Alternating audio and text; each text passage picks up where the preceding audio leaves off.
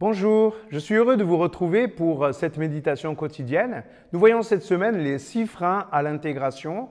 Hier, nous avons vu la peur. Aujourd'hui, nous allons parler de l'individualisme. Et nous allons lire 1 Corinthiens 12 à partir du verset 12.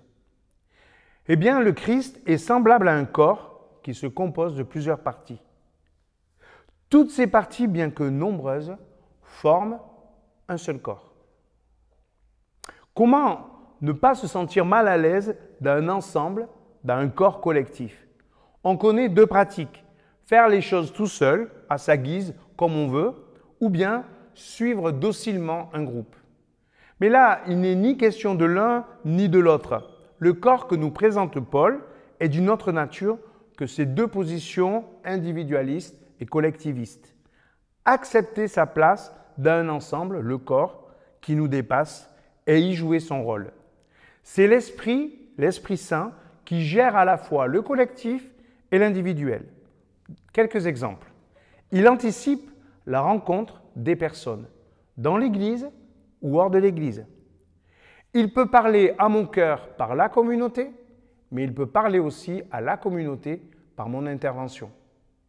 Il est capable d'être présent dans un petit groupe et créer une harmonie entre des gens qui ne se connaissaient pas avant la réunion. Alors oui, nous vivons pas mal de frustrations inutiles à cause de notre décalage culturel avec l'inspiration de l'esprit. Par exemple, je ne me sens pas capable, mais l'esprit est ma puissance. Ou bien, le groupe ne tient pas compte de moi. Oui, mais l'esprit te donne la parole. Je n'ose pas dire ce que je pense. Oui, mais si notre pensée vient du Saint-Esprit, c'est une parole édifiante osons la partager. L'esprit représente cette connexion de l'ensemble du corps. Sans lui, la paralysie guette le corps. Mais il est là, puissant, inspirant des paroles, des actions, des circonstances favorables. Et ces différentes connexions, internes ou externes, fait notre unité. Alors une illustration de l'unité. Je te propose un chant. Imagine que un violon se mettent à jouer la musique. Ça commence comme ça.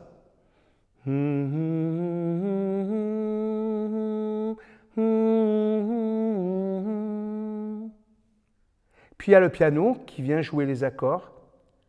Et la mélodie prend de l'ampleur et commence à nous envoûter. À ce stade, pas question de céder à l'émotion, mais le chanteur entre en scène et voilà qu'il se met à chanter.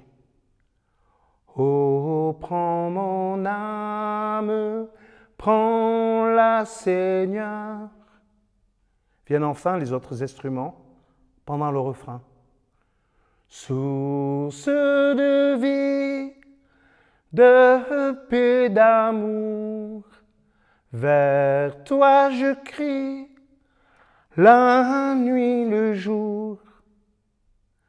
En chantant cette mélodie, je réalise cette tension entre ce que Dieu me donne, la source de la vie, de l'amour, et ce cri au cœur de ma réalité présente. Voici comment je prends conscience de l'unité. J'ai besoin, on a tous besoin de cette source de vie et d'amour. Ensemble, nous voulons nous y abreuver. Elle est là parce que le Christ est là.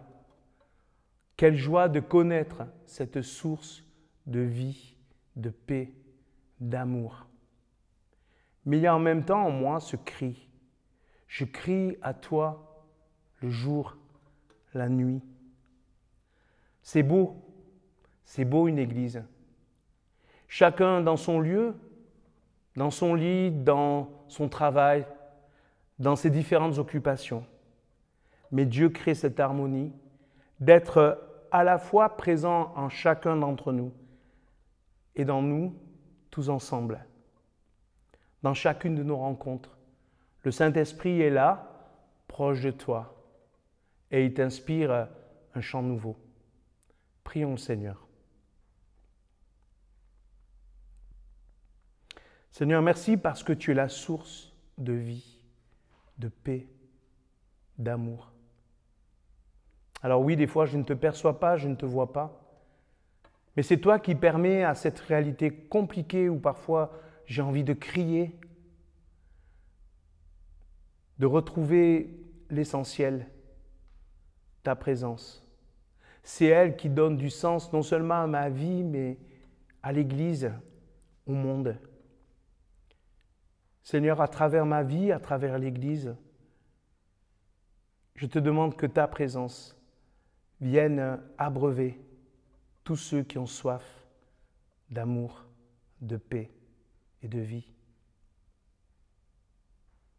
Amen.